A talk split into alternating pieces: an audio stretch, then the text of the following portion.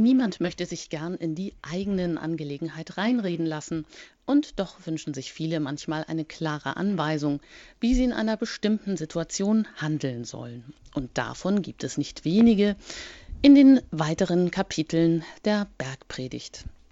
Wie man also als Christ lebt, wie man auf die Lebensspur Christi kommt, um zu dieser verheißenen Lebensfülle zu gelangen, dazu lade ich Sie ein, mit uns gemeinsam über die entsprechenden Texte im Matthäusevangelium nachzudenken, in den Highlights aus dem Neuen Testament. Ich bin Anjuta Engert und begrüße ganz herzlich meinen Gesprächsgast Pfarrer Ulrich Filler aus Köln, Experte in Sachen Bibelauslegung und nie um eine Antwort verlegen. Er ist außerdem Buchautor und gerade ist der achte Band der Highlights aus dem Alten Testament erschienen. Und die können Sie auch zusammen zu einem günstigen Vorzugspreis erwerben im FE Medienverlag. Das nur am Rande. Ja, einen schönen guten Abend, Herr Pfarrer Filler. Grüß Gott. Es geht heute also ums Kritisieren und Verurteilen. Wir sind im Kapitel 7 angelangt im Matthäus-Evangelium. Ja, und wie oft tut man das eigentlich den lieben langen Tag hindurch, ohne das vielleicht zu merken, während man selbst aber eben auch einen dicken Balken vor dem Auge hat und quasi blind den Splitter beim anderen herausoperieren will. Jesus spart nicht an äußerst eindrücklichen Bildern.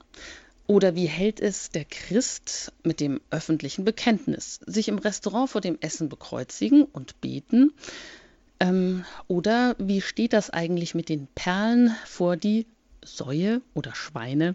Ja, wieder ganz drastisch das Bild, das äh, hier auftaucht und das wir uns heute näher anschauen. Oder wie steht es mit dem vertrauensvollen Gebet? Da heißt es, bittet und es wird euch gegeben. Wie oft machen wir aber die Erfahrung, dass Gott unsere Bitten dann doch nicht erhört, zumindest nicht so, äh, wie wir das meinen oder uns das vorstellen oder dass wir das konkret irgendwie merken. Ja, Herr Pfarrer Filler, da stehen wir nun mitten in der Bergpredigt oder das gehört ja auch noch dazu. Vielleicht können Sie uns dann noch mal kurz den Anschlusszug äh, verpassen vom letzten Mal, dass wir so einen, einen, guten Übergang haben jetzt in das, was wir heute uns, ähm, das, was wir heute näher betrachten wollen.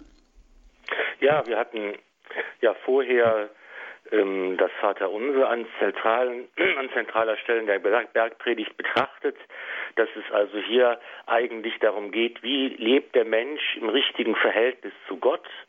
Da geht es also um, um das Gebet, das Vaterunser, dann war von dem Fasten, wie man auf die richtige Weise fastet, äh, war die Rede davon. Es ging eben darum, dass man ähm, Äh, sich die Schätze sammelt, die für den Himmel bleiben. Es geht also in den verschiedenen Variationen immer um die eine Frage, wie lebt der Mensch im rechten Verhältnis zu Gott, dass man sich eben um die wirklich wichtigen Sachen Sorgen machen soll, dass man nicht hier den irdischen Gütern hinterherjagt und die irdischen Probleme auf die erste Stelle setzt im Leben, sondern dass eigentlich Gott an erster Stelle steht. Und jetzt treten wir ein im siebten Kapitel bei Matthäus in äh, verschiedene ähm, Stücke, die sich jetzt eher auf die Gemeinde beziehen, auf die Christen beziehen, auf das richtige Verhältnis, wie wir miteinander im Alltag umgehen sollen.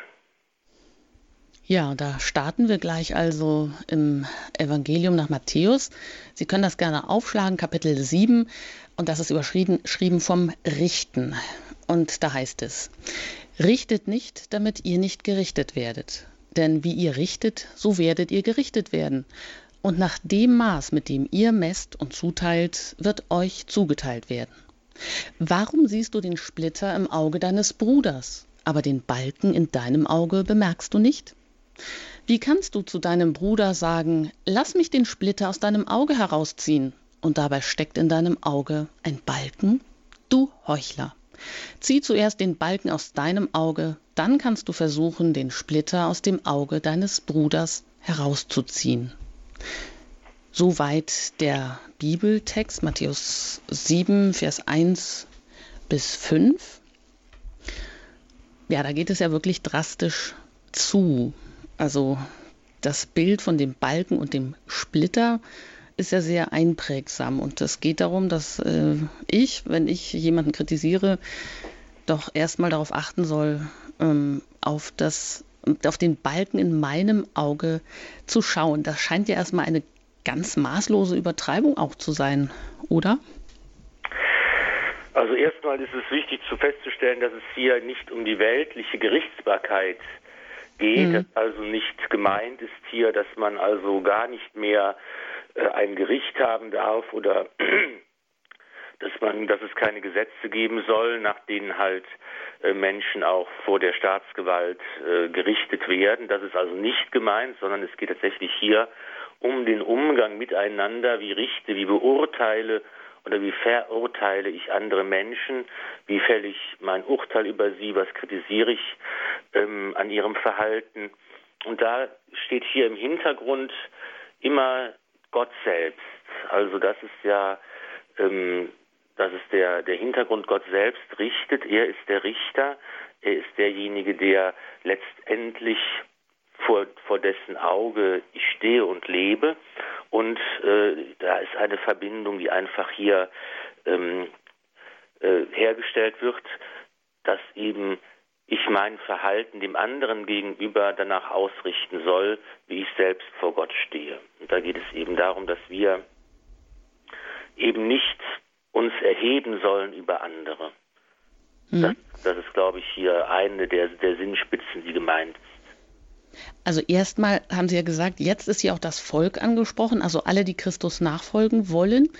Äh, und Sie sagen, es geht eben nicht darum, das Richteramt an sich in Frage zu stellen oder schlecht zu reden, also in einem Staatengebilde.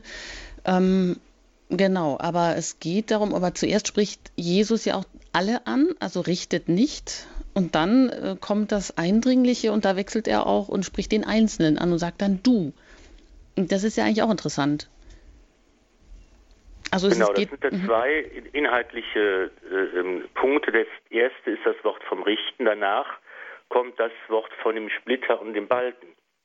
Das Wort vom Richten bezieht sich eben, vielleicht könnte man, wenn man versucht es zu übertragen, ähm, könnte man es auch anders äh, ausdrücken, könnte sagen, hört auf, euch zu vergleichen miteinander. Das ist, glaube ich, ein ganz guter äh, Impuls, um zu verstehen, was hier gemeint ist.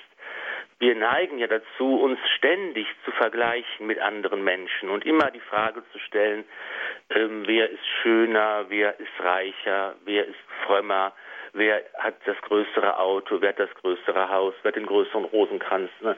Also das ist einfach so eine Versuchung, der wir unterliegen, dass wir uns vergleichen miteinander, dass wir eine, eine Rangfolge erstellen und, äh, und uns irgendwo einordnen wollen und andere Menschen natürlich auch einordnen wollen. Und das ist, glaube ich, hier etwas, ich glaube, die heilige Theresia von Avila war es, die gesagt hat, der, das sich vergleichen miteinander ist der Tod des geistlichen Lebens.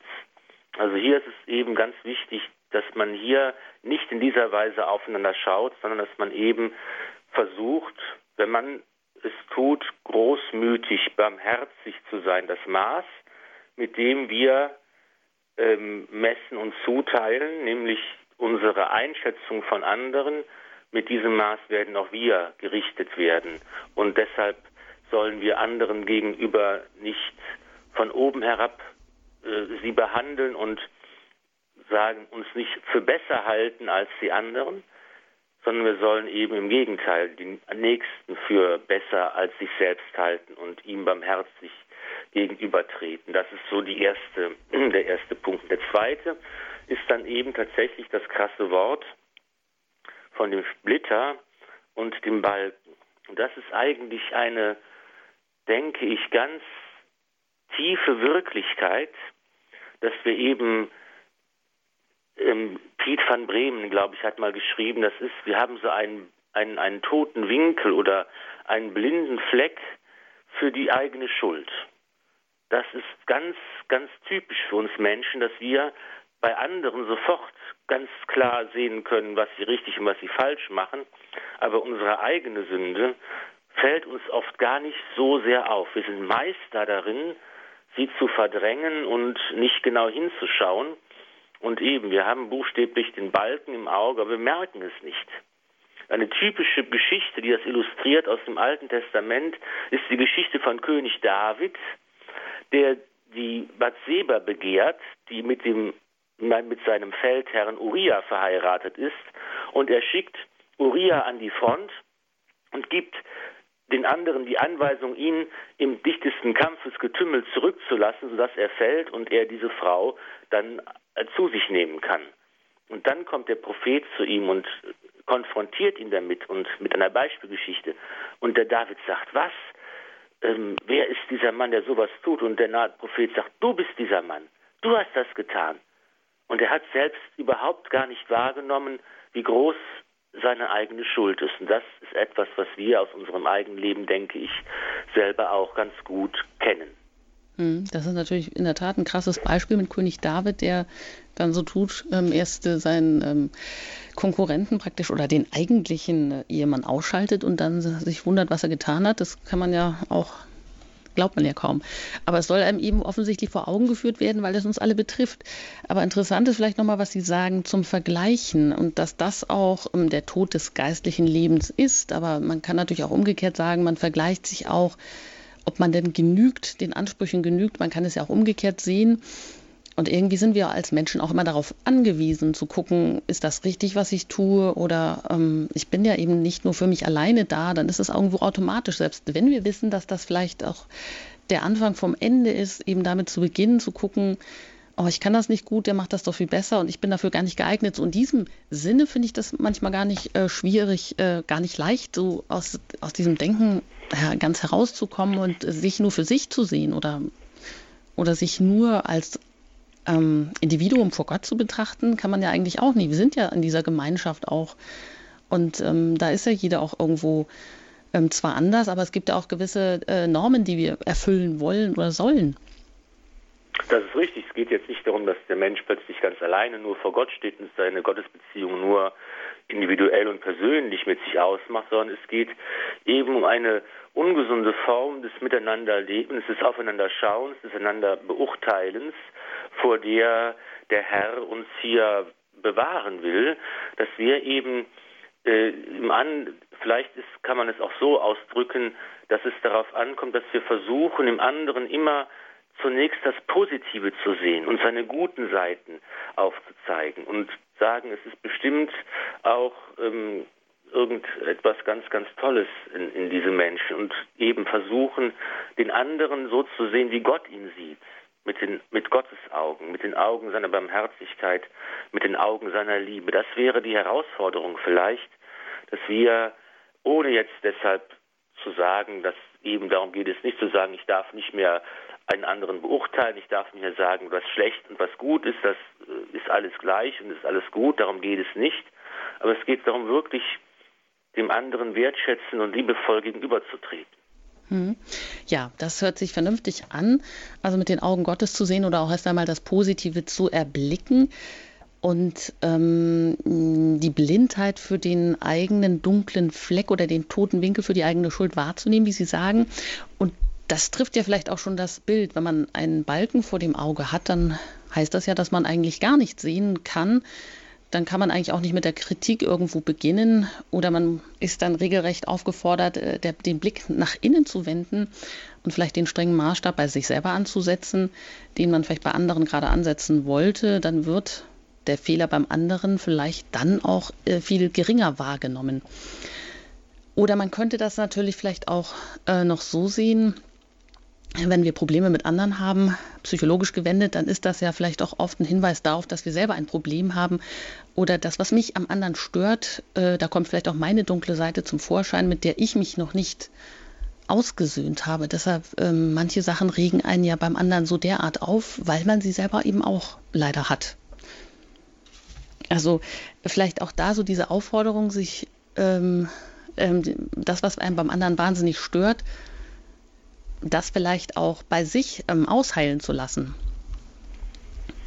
Genau, das sind jetzt gibt es vielfältige Möglichkeiten, das jetzt im zwischenmenschlichen Bereich noch auszufalten und ähm, ja, sich zu überlegen, wie man in welchen Bereichen das Geltung haben kann.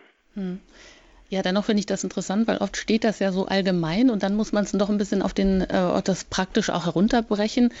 Und das scheint ja doch etwas zu sein, gerade dieses Richten oder Verurteilen. Vielleicht auch da noch ein Wort dazu, ähm, dass man dass man damit ja auch großen Schaden anrichten kann, indem man auch eine ganze Person ablehnt oder sie auch vielleicht endgültig festlegt und damit dem anderen auch jede Chance nimmt, ähm, eine andere Handlungsperspektive einzunehmen. Also man kann jemanden regelrecht zugrunde richten und das ist ja schon etwas, was häufig im, im Umgang miteinander auch äh, vorkommt. Aber bei Jesus ist es eben genau andersherum. Also da ist immer dieser Neuanfang ja möglich. Also während wir zugrunde richten, könnte man vielleicht sagen, richtet er wieder auf. Ja, und das ist jeder von uns kennt, dass, dass die Beziehungen, die wir haben zu anderen Menschen, ähm, oft gestört sind und dass man ganz viele ähm, oder dass es oft vorkommt, dass Leute im Streit leben miteinander, dass sie nicht mehr sprechen miteinander, dass es keine Kommunikation stattfindet, dass man sich ärgert übereinander, dass man den anderen verurteilt und das geschieht gegenseitig und niemand ist bereit, den ersten Schritt zu tun. Wir alle kennen solche Situationen und hier trifft das Wort des Herrn auch besonders zu, dass man eben da sich bemühen soll, die Kommunikation wiederherzustellen und dem anderen zu vergeben und da sich Vergebung schenken zu lassen. Und ähm, das ist eigentlich für das eigene Leben auch unheimlich wichtig, dass man hier versucht, seine Beziehungen so zu gestalten, dass sie immer, dass sie funktionieren und dass sie, dass sie gut funktionieren. Das ist für das eigene Leben und für den eigenen Glauben auch eine ganz wichtige Sache. Und hier soll man eben nicht verurteilend und abweisend sein, sondern das Gegenteil tun, eben barmherzig, liebevoll und dem anderen zuvorkommend. Und dann gelingen, können solche Beziehungen auch gelingen. Hm. Und dass man, wie abschließend es dann auch im Text heißt, im, im Evangelium, dass man eben im Geist der Liebe zurechtweisen soll, wenn denn überhaupt. Pater Kentenich hat da auch das interessante Wort vom erzogenen Erzieher geprägt, und das merkt man ja auch, wenn man in der Erziehung steckt. Man ist eigentlich nur dann authentisch, wenn man das, was man von, ähm, von den Kindern erwartet, irgendwo selber auch verinnerlicht. Wenn man das gar nicht tut, dann wird man auch, ja, wird man nicht ernst genommen. Ja, aber letztendlich geht es darum, wie Sie auch sagen, der eigentliche Richter ist Gott und es ist nicht an uns, ihm zu richten. Gleich geht es weiter mit der nächsten Passage. Da geht es nämlich um die Entweihung des Heiligen. Es geht nach der Musik hören Sie weiter hier die Highlights aus dem Neuen Testament bei Radio Horeb.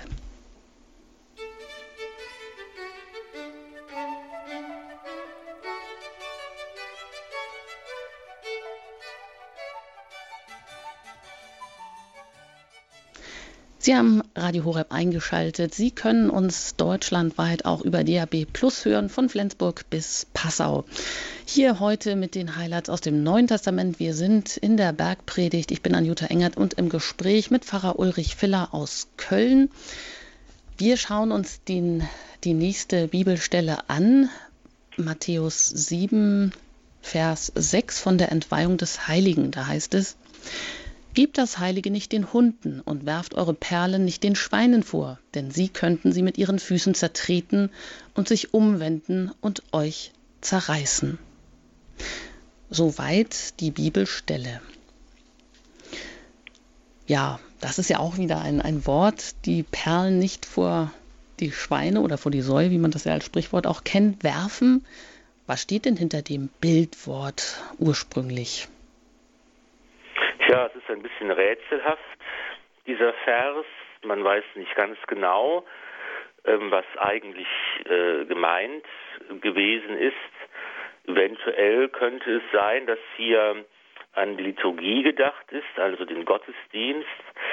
In der frühen Kirche war es ja so, dass eben die Nicht-Getauften von der Eucharistiefeier ausgeschlossen waren. Sie mussten die Kirche verlassen, dass also hier der Gottesdienst selbst als das Heilige ähm, gesehen wird, dass eben nicht den Nichtchristen und den Heiden und den Ungläubigen ähm, hier zugänglich gemacht werden soll. Und ähm, man kann es auch vielleicht beziehen auf das Sakrament selbst, auf die heilige Eucharistie. Ähm, das sind so mögliche, mögliche Deutungen für diesen, für diesen Vers. Mhm, das heißt auch, ich meine, das ist ja krass, wenn man das heute so hört, ähm, dass die nicht getauften die Kirche verlassen mussten. Da gibt es, geht dort ein Aufschrei durch äh, die allgemeine Christenheit. Aber genau, wenn Sie sagen, Eucharistie eigentlich nur für die Getauften oder lädt dieser Vers dann auch zur Selbstprüfung ein, dass bevor man dann zum Tisch des Herrn geht sozusagen, dass man äh, nicht ohne zu bedenken, dass es eben auch der Leib des Herrn ist. Andernfalls zieht man sich ja auch das Gericht zu, wie Paulus das an anderer Stelle ausdrückt. Genau, das wird ja in, auch an anderer Stelle entsprechend explizit auch gesagt. Hier ähm, ist das Heilige, kann man denken, kann man an die Eucharistie denken, aber auch vielleicht an das Evangelium oder irgendwas anderes Heiliges, was zu unserem Glauben dazugehört. Es kann, kann auch sich auf die Gemeinde beziehen, dass man eben hier sich von, von, von Mitgliedern, die eben abfallen vom Glauben und die äh, nicht mehr zur Gemeinschaft gehören wollen, dass man sich von ihnen trennen muss. Das sind so verschiedene Möglichkeiten, das zu verstehen. Hm. Ähm, es gibt ja auch einen Spruch im Buch der Sprüche, da heißt es, redet nicht vor den Ohren eines Törichten, denn er missachtet deine klugen Worte. Also kann man das auch so verstehen, ähm, dass Glaubensgeheimnisse vielleicht auch nicht ja, in eine antikirchliche Öffentlichkeit gehören oder, oder gerade doch, dass man, also wo ist man auch als Christ herausgefordert zu einem Bekenntnis, ähm, sei es in einer Talkshow, da kommt es ja oft vor, dass auch so Dinge, die gar nicht verstanden werden, entsprechend verunglimpft werden auch. Also einerseits keine apostolische Zudringlichkeit, ähm, aber Missionseifer ja doch. Ja, da, wo ist da so der Mittelweg, den Glaubenseifer vielleicht nicht wie ein Aushängeschild raushängen zu lassen? Kann man das mit diesem Entweihung des Heiligen in, in Einklang bringen, dass man daraus keine religiöse Propaganda, sage ich jetzt mal, machen soll? Glaube ich, ist etwas zu weit, gegriffen. Äh, weit gegriffen. Ich denke, wir sind ja auch keine Mysterienreligion, wo Menschen nach und nach in die Geheimnisse eingeweiht werden und es Leute gibt, die mehr wissen als andere, sondern unser das Christentum ist ja natürlich eine Religion, die nicht geheim bleiben soll, sondern man kann, jeder kann und soll. Es wäre ja schön, wenn viele Leute den Katechismus kaufen würden und, und, und lesen würden, was es heißt und bedeutet, katholisch zu sein, wie es zusammenhängt. Und es gibt sicher Situationen, in denen es unpassend ist, ähm, ähm, über den Glauben zu, zu sprechen oder wenn Witze gemacht werden oder es gibt einfach unpassende Situationen, die nicht angemessen sind. Aber das ist, glaube ich, auch ähm, wäre vielleicht etwas zu viel auch in diesen Vers dann hinein, hineingesehen.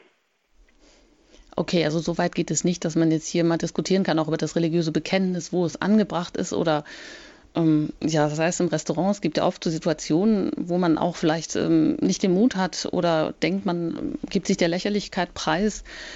Andererseits heißt es ja auch bei Matthäus etwas weiter dann, was man euch ins Ohr flüstert, das verkündet von den Dächern. Also ja, es kommt eben immer darauf an, auf die dass Klugheit. Man, dass man das in der Situation einschätzt und dann das Richtige tut. Es ist ja ein Unterschied, ob ich jetzt ähm, im Restaurant am Tisch sitze und ein das Kreuzzeichen mache oder ob ich irgendwo in einer Bar mich befinde, wo lärmender, gröhlender Betrieb ist und da ist, hat es, glaube ich, dann keinen, keinen Sinn, erstens ist die Frage, ob, ob, ich überhaupt im richtigen Platz bin und zweitens, wenn ich schon da bin, dann hat es jetzt auch keinen Sinn äh, zu zeigen, dass, dass ich katholisch bin. Also das kommt halt immer auf die Situation an.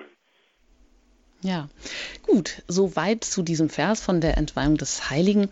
Und dann geht es weiter vom Vertrauen beim Beten. Und das ist der Vers 7, also Kapitel 7, Vers 7.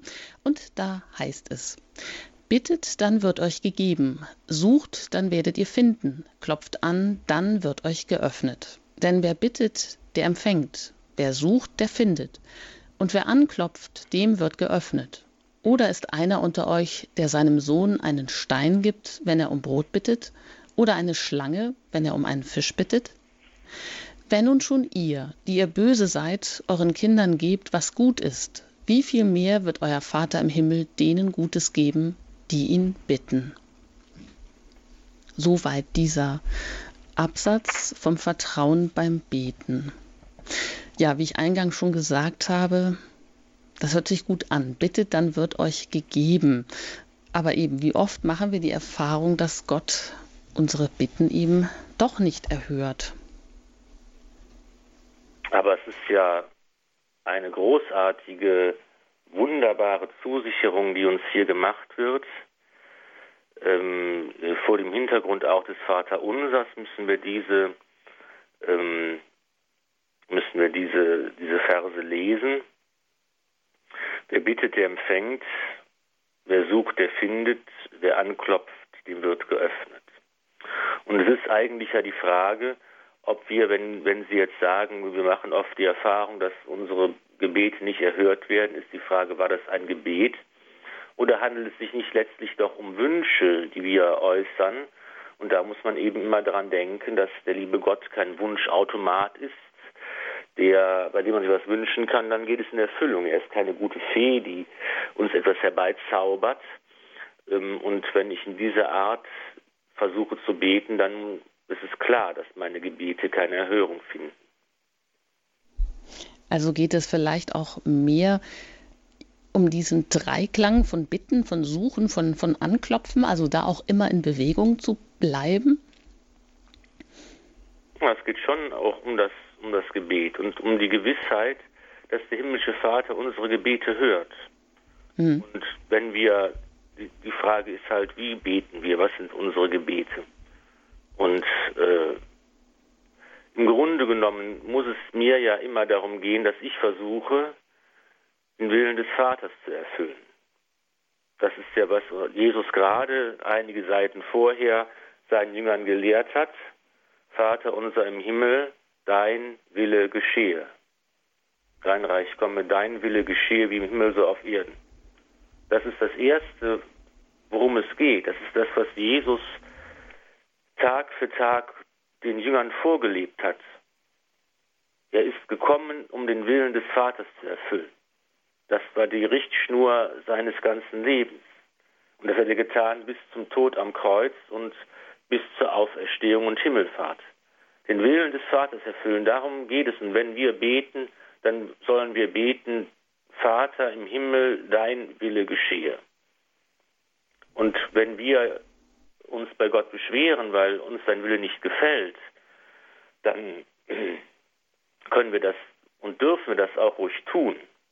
Aber daraus dürfen wir nicht schließen, dass unsere Gebete nicht erhört werden, sondern wir müssen eben um die richtigen Sachen beten. Hm.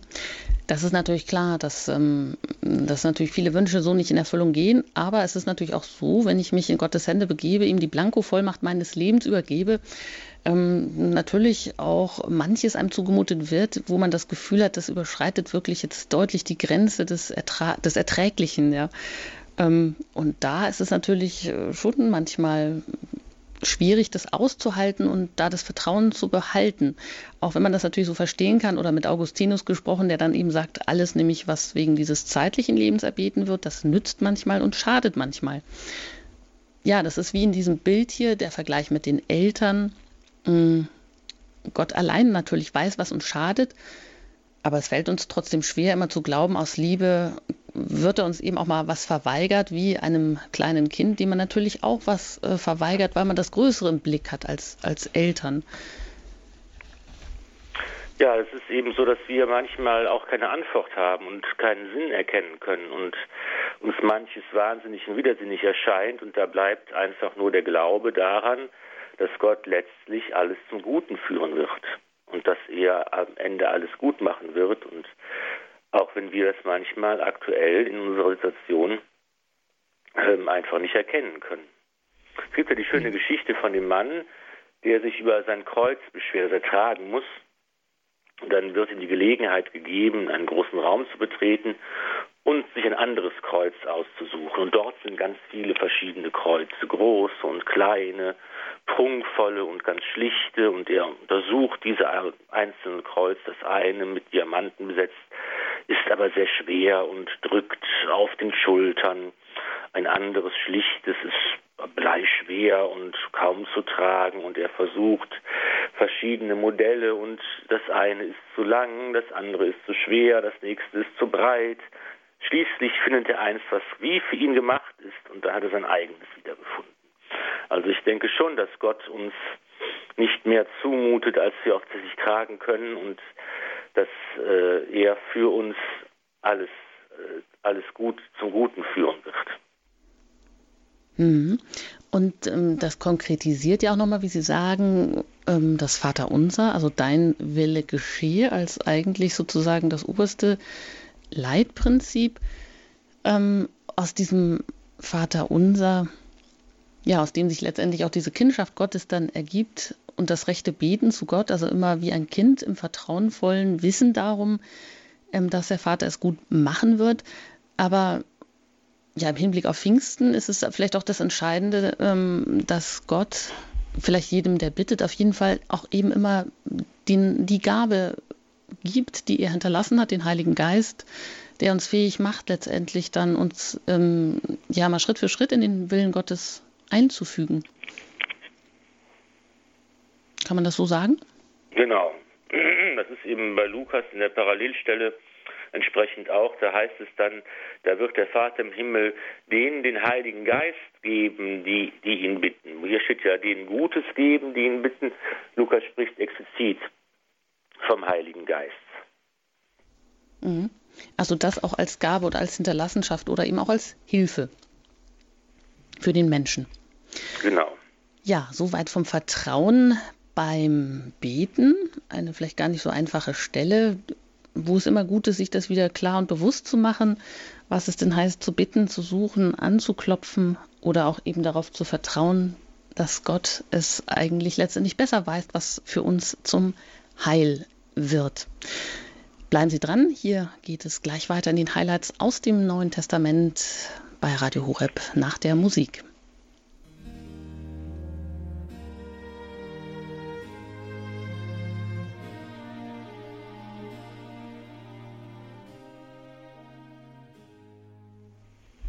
Pfarrer Ulrich Willer ist zu Gast bei Radio Horeb in den Highlights aus dem Neuen Testament hier bei Radio Horeb. Ich bin Anjuta Engert und wir betrachten einzelne ähm, Stellen oder heute eigentlich fortlaufend das Evangelium nach Matthäus, ähm, die Bergpredigt und wir schauen uns jetzt die goldene Regel an. Da heißt es bei Matthäus 7, Vers 12, alles, was ihr also von anderen erwartet, das tut auch ihnen. Darin besteht das Gesetz und die Propheten.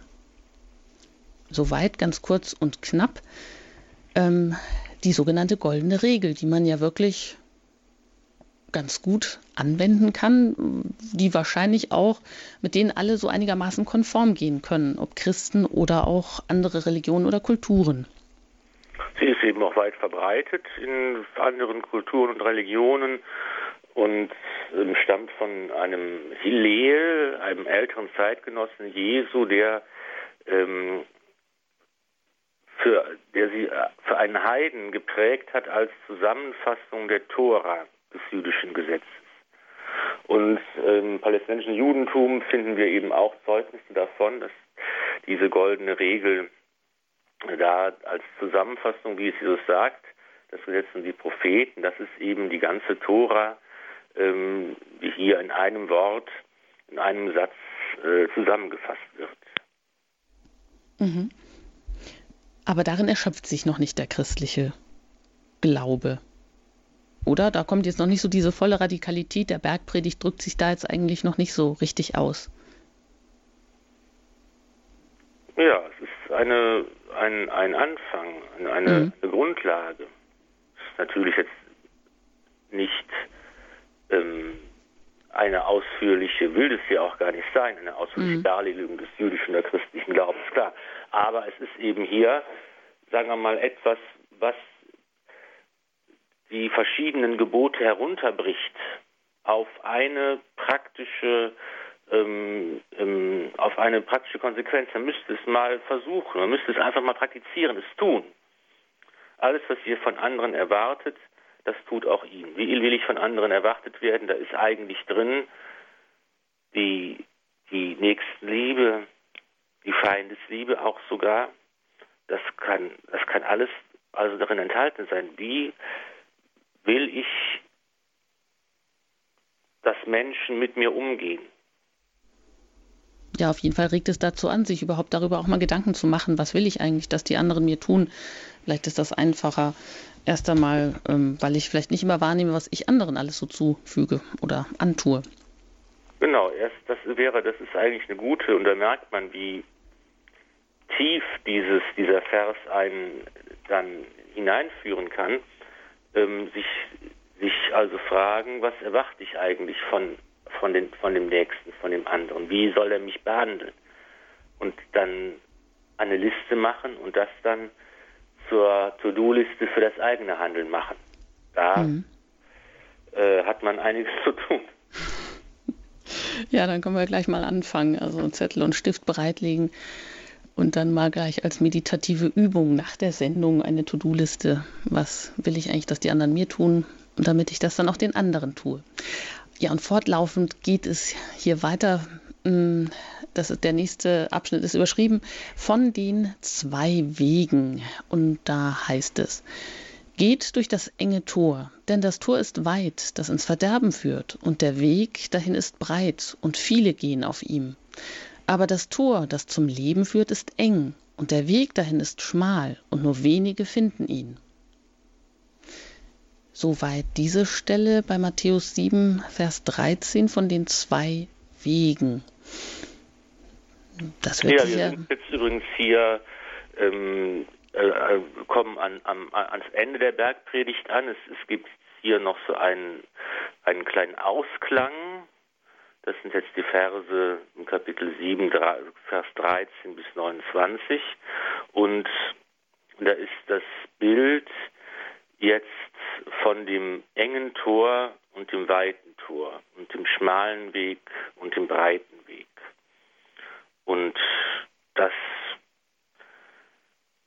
ist natürlich auch etwas, das wir in unserem geistlichen Leben, in unserem Leben als Christen auch erfahren. Es ist immer schwieriger, sich für das Gute und Richtige zu entscheiden. Es ist manchmal viel leichter und bequemer, das Gute nicht zu tun, sich nicht zu überwinden, nicht zu verzichten auf etwas. Und ich denke, das ist hier ähm, das was Jesus, worauf Jesus uns hinweisen will. Also das heißt auch eben, ja, meistens doch gegen den Strom zu schwimmen, ähm, wobei es sich ja hier auch so anhört, als käme eben die Mehrzahl der Menschen in die Hölle. Oder ist es eben doch nur als Warnung gemeint? Ja, wir dürfen nicht übersehen, dass Jesus immer wieder im Evangelium von der realen Möglichkeit der ewigen Verdammnis spricht und von der Existenz der Hölle und ähm, vom Teufel. Das wird ja heute oft so getan, als wäre das ganz äh, okay, überhaupt nicht existent, aber tatsächlich ist das immer wieder, dass Jesus davon spricht und uns warnt und uns mahnt.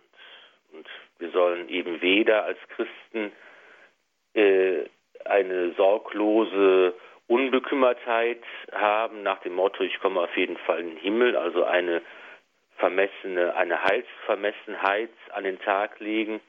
Noch sollen wir eben das umgekehrte Extrem suchen und uns fürchten, davor verdammt zu werden und zu denken, ich komme bestimmt in die Hölle.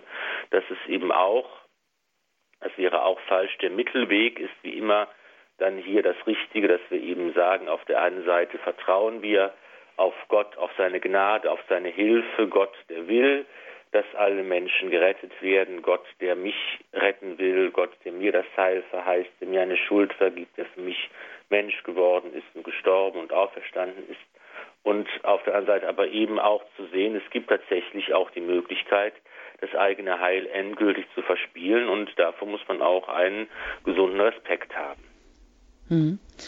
Also es ist die Mahnung, jeden Tag eigentlich dann neu wieder sich äh, für Jesus zu entscheiden oder den äh, von ihm gewiesenen Weg einzuschlagen, eben seinem Willen zu folgen und diesen Willen auch überhaupt zu suchen.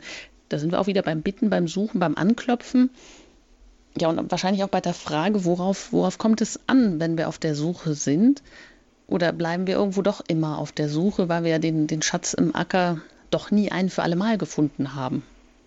Also so, dass wir ihn im haben und dann äh, im Gepäck haben und alles ist gut. Nein, wir müssen uns jeden Tag wieder neu auf den Weg machen. Ja, Christentum ist keine Versicherung. Wir haben nicht eine Police, die wir im Bedarfsfall einlösen könnten. Alles ist gut, sondern tatsächlich ist es im Glauben wie in der Liebe. Wenn ich eine verheiratet bin, eine Beziehung habe, dann bedarf das ja ständiger täglicher Arbeit. Ich muss immer wieder mich mit dem anderen auseinandersetzen. Ich muss, muss gemeinsam die Liebe vertiefen, an, voneinander lernen, reifen, miteinander wachsen, miteinander. Ich meine, da können Sie wahrscheinlich viel besser von sprechen als ich. Aber das ist ja eben etwas, was auch nicht von alleine läuft und wo ich sagen kann, jetzt ist es gut und ähm, jetzt habe ich etwas erreicht und dabei muss ich mir keine Mühe mehr geben und genauso ist es eben auch mit dem Glauben dann. Ja, in der Tat, das ist die große Erkenntnis, die irgendwann nach der Hochzeit kommt, dass die Arbeit dann erst anfängt. ja, ähm, aber vielleicht noch die Frage, hier bei die, von den zwei Wegen, ist es nicht so gemeint, dass das Christentum eben nur was für Auserwählte ist oder für eine kleine Jüngergemeinde, weil Christus ja eigentlich oder Sendung Christi heißt ja, dass man in alle Welt gehen soll und alle Völker lehren soll und ähm, das genau der Fokus liegt jetzt nicht hier ja. auf der Zahl, dass mhm. also viele und wenige da sind, dass also viele verdammt werden, wenige nur gerettet werden oder sowas. Das ist jetzt nicht der der Fokus der Aussage, sondern es geht eben darum, dass es zwei Wege gibt und es zwei Möglichkeiten gibt und dass einfach der eine die eine Möglichkeit besteht, falsche Entscheidungen zu treffen, was leicht ist. Und es gibt eben die Möglichkeit, gute Entscheidungen zu treffen. Was gut ist eigentlich, stehe ich ständig vor diesen beiden Wegen, muss immer fragen, gehe ich jetzt den bequemen und leichten Weg oder gehe ich den richtigen, aber schwierigeren Weg? Das ist ja, sind ja immer wieder Entscheidungen, vor die ich eigentlich ständig gestellt. Hm. Also einerseits auch immer im Hinblick oder im, im, im Blick haben, dass dieses Verlorensein wirklich eine real ist, ja, und gerettet werden, dass diese beiden Pole irgendwie zusammengehören. Das scheint ja auch wie ein roter Faden so das Ganze ähm, zu durchziehen. Oder auch wenn Paulus sagt, Gott hat alle der Sünde überantwortet, um sich aller zu erbarmen. Also einerseits die Universalität der Sünde und die Universalität der Gnade, also des Heils, dass es irgendwo ähm, doch immer zusammengehört oder wie die Schuld in der Osternacht besungen wird. Ja, vielleicht ist das irgendwie auch, was hier anklingt, indirekt mit. Also, dass das eine das andere bedingt. Ja, und das, dass ich mich entscheiden muss, wie Sie eben auch schon gesagt haben, dass es eben die, äh, das, was für mich bleibt, ich selber muss Ja sagen, ich selber muss wollen, ich muss die Entscheidung fällen und dann äh, kann das Heilen mir geschenkt werden. Mhm. Aber heißt das auch, dass ich als ähm, Einzelperson dastehe, dass ich also meinen Weg irgendwie auch alleine finden muss? Wer glaubt, ist nie alleine, sagt Papst Benedikt. Und das ist natürlich das Prinzip unseres Glaubens, dass auf der einen Seite wir als Individuum natürlich sagen müssen, ich glaube, ich entscheide mich, ich sage ja, aber dass ich das eben nicht auf mich allein gestellt tun muss, sondern es in der Gemeinschaft der anderen Glauben tun darf, dass eben da Christen sind, die mich mit ihrem Glauben mittragen, die für mich beten, die mich begleiten, die mir helfen, die mit mir sprechen, mich unterstützen. Und das ist einfach, äh, irgendwie springt, schwingt immer beides zusammen, die mir auch helfen, den breiten Weg zu verlassen wieder die mir ein Seil zu werfen oder mich ähm, mir ein Licht zeigen, auf das ich zugehen kann, damit ich den richtigen Weg wiederfinde. Das ist eben so eine Kirche ist also wie eine Bergsteigergruppe, die sich angeseilt hat und über einen Gletscher schreitet und dann kann es schon mal sein, dass man ausrutscht oder in eine Gletscherspalte zu fallen droht, aber wenn man angeseilt ist und sich nicht da losgemacht hat von der Rettungsleine, dann kann nicht viel passieren, weil diese große Seilschaft den Einzelnen hält und auffängt. Also auf das richtige Anseilen kommt's, darauf kommt es an. Das ist ja auch ein tröstendes Wort zum Abschluss fast schon. Und Sie sagen, es geht jetzt auch auf das Ende der Bergpredigt zu. Was erwartet uns in der nächsten Sendung, Herr Pfarrer Filler? Ja, wir haben jetzt noch den, diesen Abschluss der Bergpredigt. Da geht es also um die falschen, um die falschen Propheten und ähm, um die Gemeinde und das Gleichnis vom Hausbau, der, das Haus, das auf Felsen und auf Sand gebaut ist, das erwartet uns noch und dann ähm, kommen wir auch zum, zum, zu der Heilung eines Aussätzigen. Dann lernen wir den Hauptmann von Kapharnaum nochmal kennen und erleben, wie der Seesturm gestillt wird. Und das werden noch sicher einige spannende Sendungen. Mit Sicherheit. Und bevor Sie uns gleich den Segen spenden, hier noch ganz einige praktische Hinweise, äh, wie ich das auch ähm, vorhin erwähnt habe. Sie können natürlich auch zurückgreifen auf die vergangenen Sendungen. Bei uns im Internet, im Podcast-Angebot da können Sie mittlerweile alle Sendungen zu den Highlights aus dem Neuen Testament finden und das nochmal herunterladen und nachhören.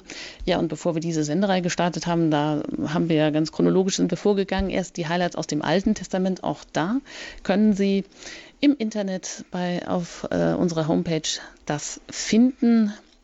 Und wenn Sie es gerne auch verschenken möchten, als Buchformat, ähm, Herr Pfarrer hat das auch als Buch oder als Buch, als Buchreihe herausgegeben und gerade ist von den Highlights aus dem Alten Testament der Band 8 erschienen und da gibt es ein ganz interessantes Angebot auch im FE Medienverlag, nämlich jeder Band für 5 Euro und alle acht zusammen dann nochmal reduziert. Also Sie haben viele Möglichkeiten. Sie können sich auch die CDs bestellen als Mitschnitt und das vielleicht auch verschenken und den CD-Dienst erreichen Sie unter der 08328 921 120.